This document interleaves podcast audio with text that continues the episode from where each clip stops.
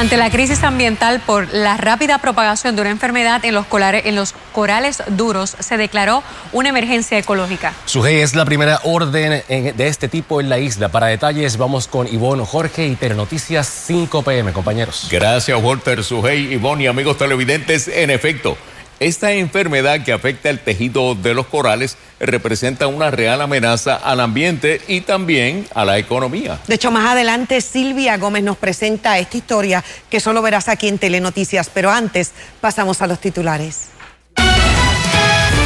Ya el segundo día del viaje ella mostró sus primeros síntomas, así que en el, por el tiempo de incubación pensamos que no tuvo que ver nada con el viaje. De luto, la clase magisterial. Tres maestros mueren por COVID-19. Una de las víctimas tenía cinco meses de embarazo. Cientos de personas acuden a hacerse la prueba molecular de COVID-19 ante alarmante aumento de decesos y contagios. A oscuras otra vez, apagón afectará a más de 500 mil clientes por segundo día consecutivo. No descartan aumento en las próximas facturas. Jamás, jamás ha cometido lo que se denuncia en ese, en ese portal. En exclusiva, teme por su vida y la de su familia. Publican su información personal en cuenta anónima que alegadamente denuncia a acosadores sexuales. Los tres pianistas de fama internacional se preparan para presentarse en el Coca-Cola Music Hall. Aquí tienes acceso total. En el tiempo polvo del Sahara continúa afectando la calidad del aire, mientras los efectos locales provocarán lluvias en la tarde.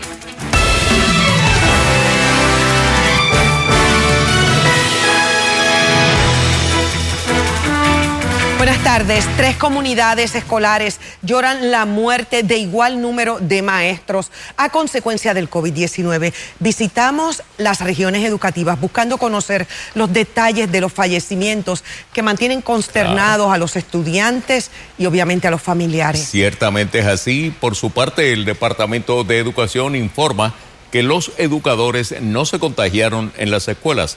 Iniciamos con Ivette Sosa esta cobertura en equipo.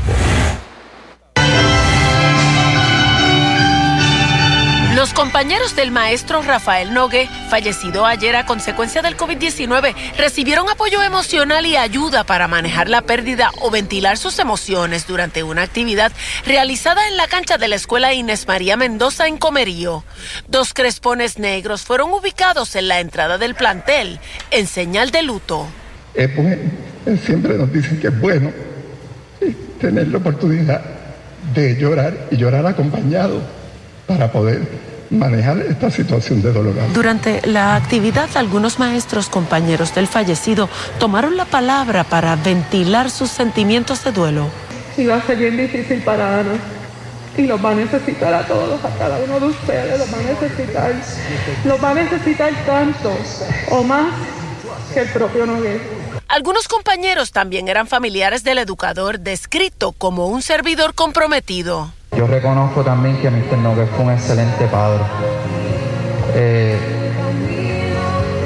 él era un padre, amaba a su hija y se preocupaba por ella genuinamente era uno de estos maestros que todo, toda la comunidad lo quiere. A veces estaba hasta las 7, 8 de la noche en su salón de clase, aquí en la escuela, preparando materiales para, para estos estudiantes.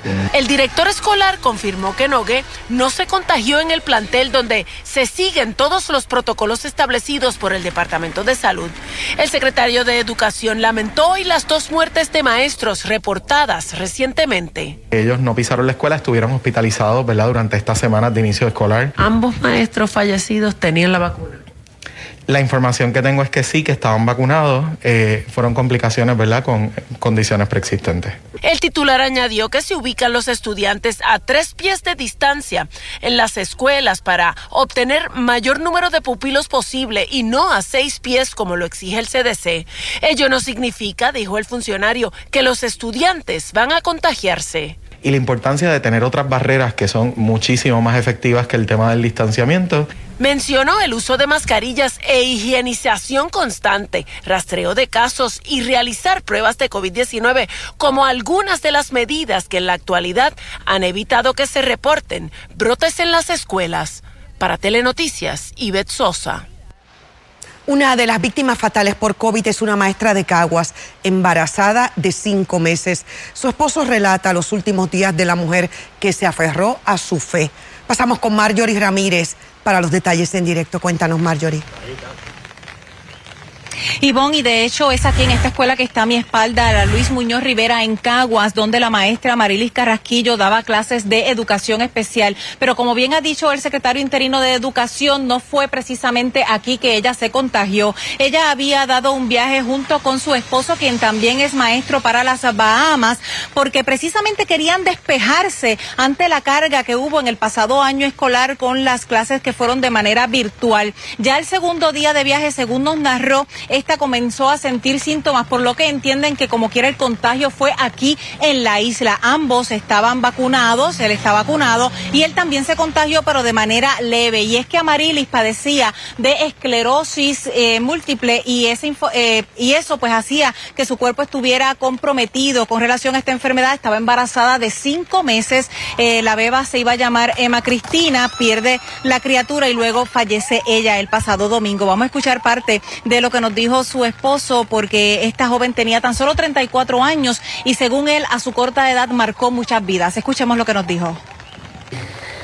Pues Dios me dio esta fortaleza porque yo tenía que seguir enseñándole al mundo quién era Marily.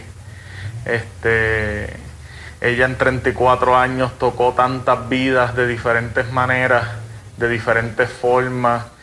Todo el que la conocía quedaba marcado por ella. Eh, se hacía amigo de ella al instante, este, le escribían, le, nosotros prácticamente, ¿verdad? El, grupo de personas conocidas, amistades es inmenso y, y era por ese don de ella. Como maestra, una maestra excelente, todo lo hacía por sus estudiantes, los padres de sus estudiantes la amaban la facultad de la escuela la amaban, la adoraban, ella era el alma de, de donde quiera que estaba. Algo que nos llamó mucho la atención al momento de la entrevista es la fortaleza que el esposo tiene en medio de esta tragedia, porque no tan solo pierde a su esposa, sino también a su bebé por nacer. Pero nosotros en la edición de la noche tendremos un reportaje con todas las expresiones que nos habló su esposo. Para Telenoticias les informó Marjorie Ramírez. Gracias, Mario, y nuestra solidaridad a los familiares de estos educadores que han fallecido. El Departamento de Salud reporta la muerte de 28 personas a causa del COVID. Hasta hoy, 31 de agosto, suman 273 decesos en lo que va de este mes, que termina a las 12 de la medianoche. Esperemos que ese número no aumente. El mayor número en un mes, precisamente, dicen las estadísticas, mientras eh, las muertes acumuladas ascienden a 2.860. Ante el repunte de contagios, los ciudadanos acuden a realizarse pruebas. Maribel Meléndez Fontán amplía. Una larga fila rodeaba el centro de pruebas COVID del Departamento de Salud. El repunte de muertes y contagios preocupa y mantiene en alerta a la población, incluyendo a personas ya vacunadas. Freddy ha sentido algunos síntomas y teme estar infectado.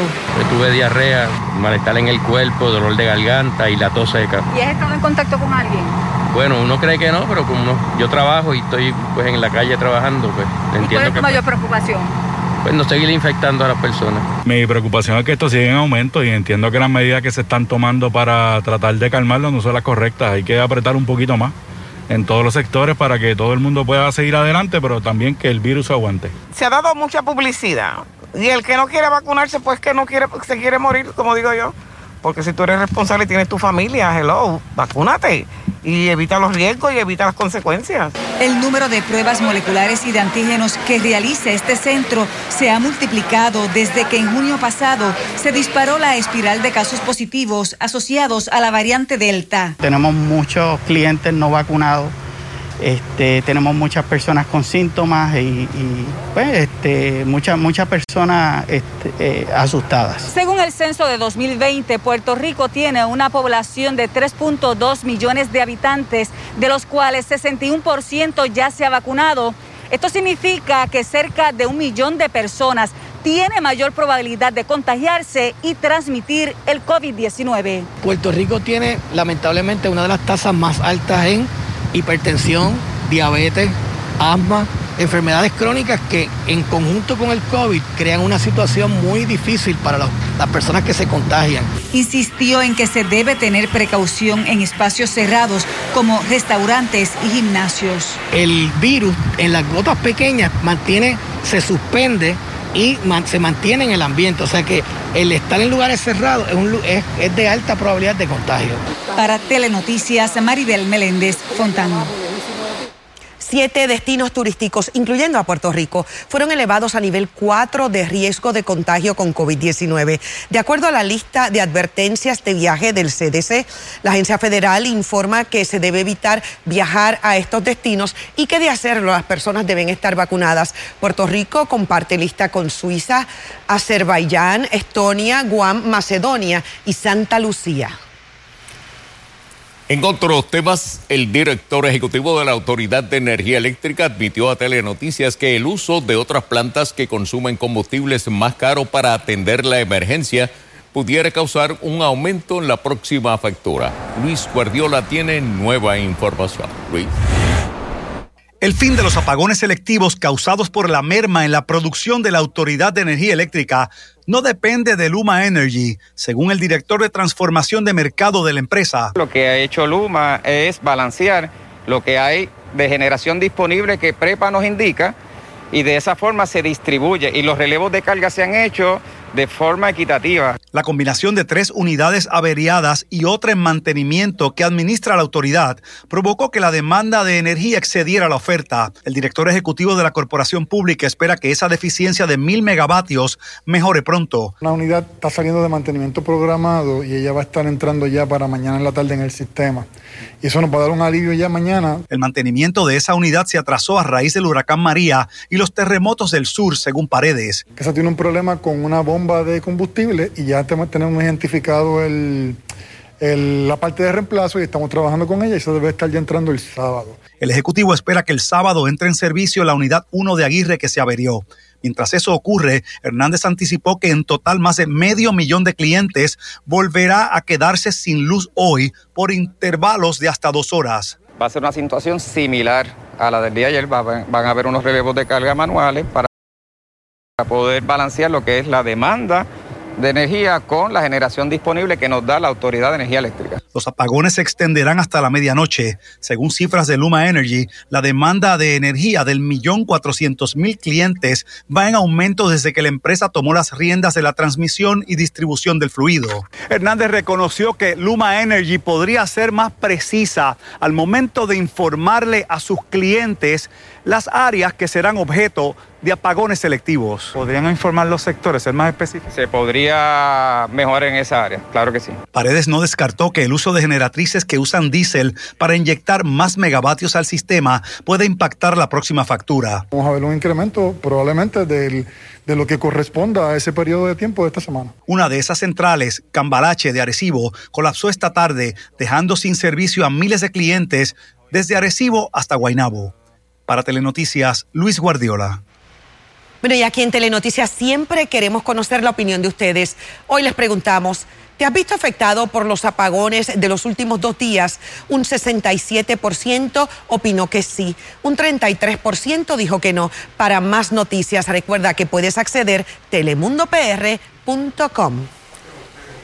Incrédulo por lo que acaba de ver, un joven radicó hoy querellas ante el FBI y la policía contra una página digital en la red social Instagram identificada como Yo Te Creo 8, que semanalmente publica una lista de personas que presuntamente han incurrido en algún tipo de agresión o acoso sexual contra la mujer. En relación a esta página, la semana pasada también se mencionó el nombre de uno de los fundadores del establecimiento La Respuesta en Santurce, quien de acuerdo a la policía se suicidó el domingo ante las acusaciones. Walter Soto León con el reportaje en exclusiva.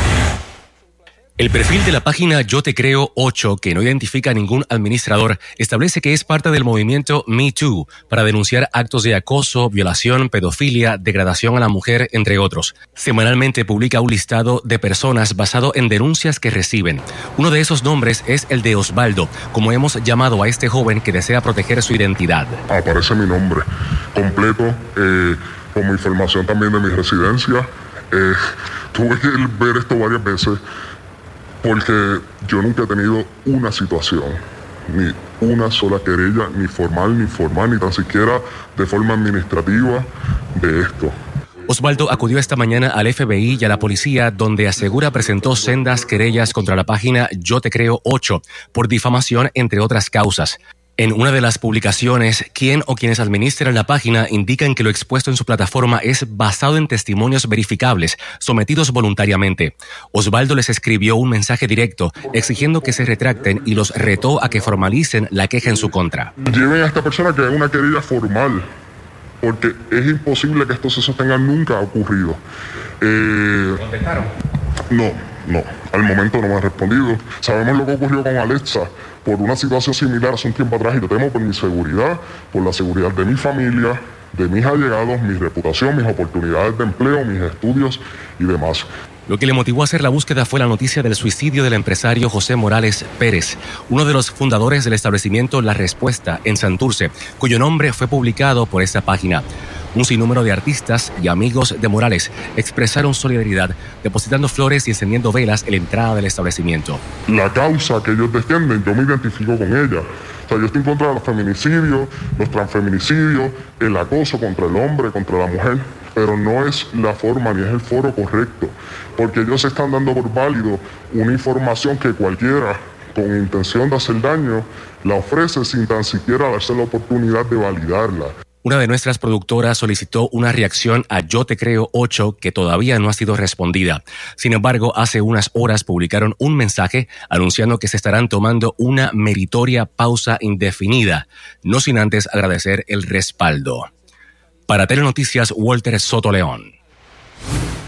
Bueno, en temas políticos, el presidente de la Cámara, Rafael Tatito Hernández, dejó en manos de los legisladores revelar o no los resultados de las pruebas de dopaje efectuadas eh, hace casi dos semanas, así como si tienen o no la licencia para el uso de cannabis medicinal. Aquí va a pasar dos cosas. Yo voy a ser bien, yo no lo voy a decir, pero yo sé que en las próximas 24 horas algunos legisladores van a divulgar sus resultados. Y ustedes van a coger eso y va a llegar a donde el otro y usted, usted, va, a hacer, usted va a hacer su due diligence. Si uno de esos legisladores motus propios se lo da, yo no tengo ningún problema porque es información personalísima. Bueno, Hernández aclaró que al momento no hay un caso positivo en la Cámara y explicó que de haberlo se informará si la persona cometió delito o no. En total se hicieron 590 pruebas entre legisladores y empleados. Hoy en Río Piedras, 30 personas sin hogar recibieron servicios médicos y orientación durante una intervención comunitaria de la policía como parte del programa de vuelta a la vida. Cuatro accedieron a ser ingresados en hogares de rehabilitación. Como parte de la iniciativa se le ofreció aseo personal e información sobre alternativas de tratamiento para adicción a sustancias controladas, intercambio de jeringuillas y ayuda de salud mental. La segunda fase de esta iniciativa continúa en enero próximo con la reinserción en la sociedad de estas personas que aceptaron la ayuda. Bueno, y de regreso a la Cámara de Representantes, la Comisión de Desarrollo Económico celebró una vista pública investigando el acuerdo cooperativo entre las empresas que manejan gran parte de los muelles. Hoy los deponentes centraron su preocupación en los riesgos de monopolio que pueden surgir como consecuencia de la concentración de poderes en unas pocas empresas y la crisis de espacios públicos para almacenar contenedores que llegan y salen de San Juan. También exigieron que el muelle Navy Frontier en la bahía de San Juan vuelva a su función original de uso exclusivamente marítimo. En otras informaciones de gobernador a agricultor, la pandemia ha servido para que muchos puertorriqueños se reinventen. Luisa Sotero entrevista al ex gobernador Alejandro García Padilla, quien decidió regresar a la agricultura y nos narra los mayores retos que enfrenta. Hay 3.000, 3.058. Está bien, está perfecto. La pandemia ha servido para muchos como un medio para reinventarse y de encontrar nuevas oportunidades en otras industrias. Un ejemplo de esto es el ex gobernador Alejandro García Padilla, quien en verano del 2020 decidió retomar su vida en la agricultura. El sustento principal de mi casa sigue siendo mi oficina de abogado y, y al día de hoy sigue siéndolo. Pues nos llegamos a preocupar un poco eh, porque no sabíamos cuánto iba a durar, ¿verdad? El lockdown y todas esas cosas. Entonces con amigos que tienen el restaurante empezamos a ver sus necesidades, que necesitaban un suplido constante de, de, de plátanos. Yo estaba en aquel momento produciendo un poco. El exgobernador señaló que uno de los puntos más importantes para poder ayudar a la agricultura en Puerto Rico es consumir el producto local. Necesitan los agricultores es que la gente exija eh, producto de aquí y que los comerciantes respeten los precios de los productos de aquí. El otro día yo vi un supermercado vendiendo eh, plátano a peso. Eso son faltas de respeto a los agricultores. García Padilla resaltó que la agricultura en Puerto Rico representa un por ciento bajo en la economía, pero que podría ser más. El Producto Interno Bruto debe ser como el 1% ahora mismo. Llegó a ser menos a principios de, para allá para el 2010, llegó a ser menos del 1%. Eh, eh, pero, pero de nuevo, levantar eso depende de nosotros. Las miras de García son continuar expandiéndose en esta industria de la agricultura. Yo tengo 50 años y mi intención es migrar a la agricultura. Pues hoy esto será el 15% de mi sustento, pues yo espero que a los 65 años pues sea el 100% de mi sustento. Es su esposa quien lo acompaña los martes para ayudarlo en la gestión de compra de 13 mil plátanos para luego entregarlos a sus cinco clientes. De esos 12, 13 mil yo produzco muy poco, casi todo lo que hago es unir el esfuerzo de los agricultores con la necesidad de los comerciantes. El exgobernador compra el producto del plátano a cinco agricultores del país, entre ellos don Rafo, quien con mucho esmero y dedicación trabaja en su finca de 22 cuerdas en Corozal. Para Telenoticias, Luisa Sotero. Pistas actualizadas las condiciones del tiempo. A esta hora de la tarde continúan esas lluvias por los efectos locales, lluvias bienvenidas tras días bastante secos. Noten que algunas lluvias persisten sobre la zona metropolitana. Lo más fuerte ahora se desplaza hacia el sector de Loíza. También tenemos algunas lluvias entre Trujillo Alto, Carolina. Aguaceros también sobre el interior, entre Caguas, Aguas Buenas, hacia Calle y actividad localmente fuerte aún en la montaña. Entre el sector de Ciales, Ayuya, vean que también Utuado con lluvias. Esta advertencia de inundaciones al parecer se prolongó, estaba en vigor hasta las 5 y 15 de la tarde y vean que también algunas lluvias afectando el norte de Yauco hacia el sector de Guayanilla, Maricao, también algunos aguaceros aislados entre Moca y llegando a el municipio de Aguadilla. Esas lluvias gradualmente deben disiparse con la puesta del sol, así lo muestra el modelo de precipitación. La noche más tranquila bajo un cielo de parcial mayormente despejado y para mañana miércoles un día muy similar, momentos de sol, un poco de polvo del Sahara todavía en el ambiente y luego la ronda de lluvias sobre la montaña que debe desplazarse un poco más hacia el norte y hacia el noroeste porque cambia ligeramente ya la dirección del viento que aún va a estar ligero del este, este, sureste. Así que esas lluvias pueden ser localmente fuertes y nuevamente provocar algunos problemas de inundaciones durante las tardes. Lo que tenemos en el vecindario es que se retira ya toda esa densa bruma, llega más humedad para favorecer el desarrollo de esas lluvias de la tarde y así nos vamos a mantener a largo plazo. Llega una débil onda tropical para tarde viernes al sábado, incrementando el riesgo de lluvia, pero esas ondas no tienen potencial ciclónico. Kate, lejos sobre aguas del Atlántico y ahora tenemos la nueva depresión tropical número 12 de la temporada de lo que fue la Inves 90L, oficialmente clasificada con el boletín de las 5 de la tarde. Tiene vientos de 35 millas por hora, movimiento de traslación al oeste, noroeste a 16 millas por hora. Aún se encuentra cerca de las islas de Cabo Verde y más adelante le echamos un vistazo a esta trayectoria pronosticada por el Centro Nacional de Huracanes. Los espero.